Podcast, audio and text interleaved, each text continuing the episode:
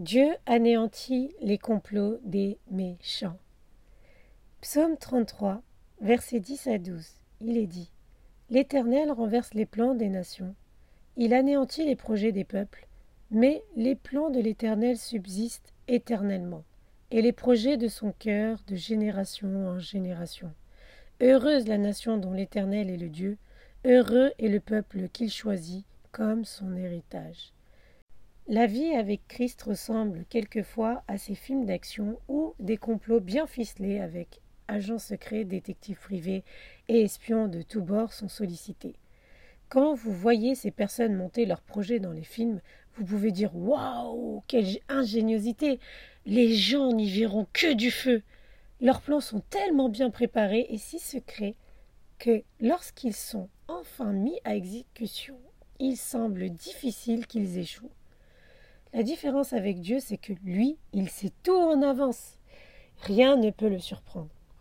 Je me souviens qu'en me réveillant un matin, le Saint-Esprit me dit, en me martelant Mais qu'est-ce que Judas croyait? Mais qu'est-ce que Judas croyait? Il me demanda ensuite de prier intensément pour anéantir des complots qui se préparaient contre ma vie. Je ne doutais de rien, mais Dieu avait tout vu. Judas pensait pouvoir trahir Jésus sans que celui-ci s'en aperçoive, puisque le but était de le livrer en douce en évitant le soulèvement populaire.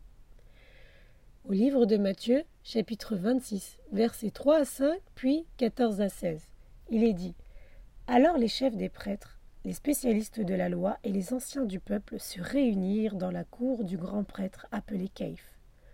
Et ils décidèrent d'arrêter Jésus par ruse et de le faire mourir Cependant, ils se dirent que ce ne soit pas pendant la fête, afin qu'il n'y ait pas d'agitation parmi le peuple. Alors, l'un des douze appelés Judas l'Iscario alla vers les chefs des prêtres et dit Que voulez-vous me donner pour que je vous livre Jésus? Ils lui payèrent trente pièces d'argent. Dès ce moment, il se mit à chercher une occasion favorable pour trahir Jésus. Malheureusement pour eux, Jésus savait tout en avance. Il savait qu'il serait trahi. Comment, par qui, quand et pourquoi. Il en informa d'ailleurs les disciples, le traître y, compris. Matthieu 26, versets 21-25. Il est dit Pendant qu'il mangeait, il dit Je vous le dis en vérité, l'un de vous me trahira.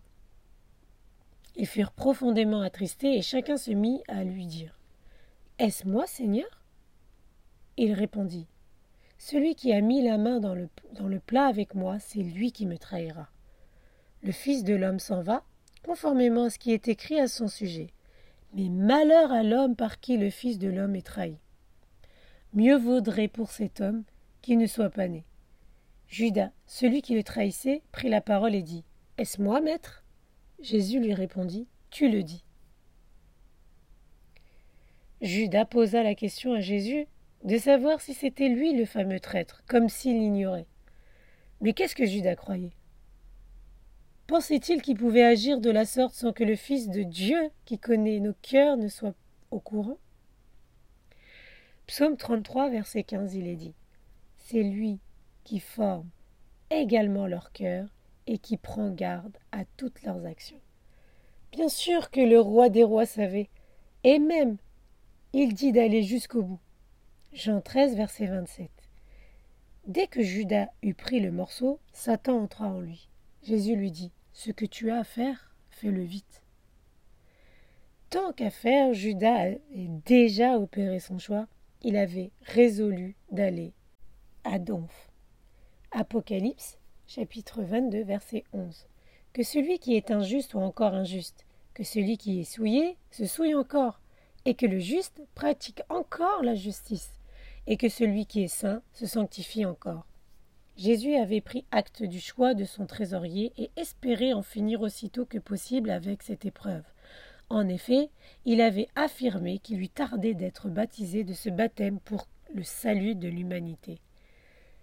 Livre de Luc, chapitre 12, verset 50. Il est un baptême dont je dois être baptisé, et combien il me tarde qu'il soit accompli. Certaines personnes mal intentionnées pensent souvent être si intelligentes qu'elles imaginent que personne ne verra ce qu'elles font dans l'ombre. Cela leur donne alors un sentiment de puissance. d'être comme dans un de ces films où les complots de ces méchants réussissent parce qu'ils sont soi-disant intelligemment planifiés. Mais l'Esprit de Dieu a vu en avance et a déjà préparé leur chute. Psaume 37, versets 12 à 13. Il est dit Le méchant forme des projets contre le juste et il grince des dents contre lui.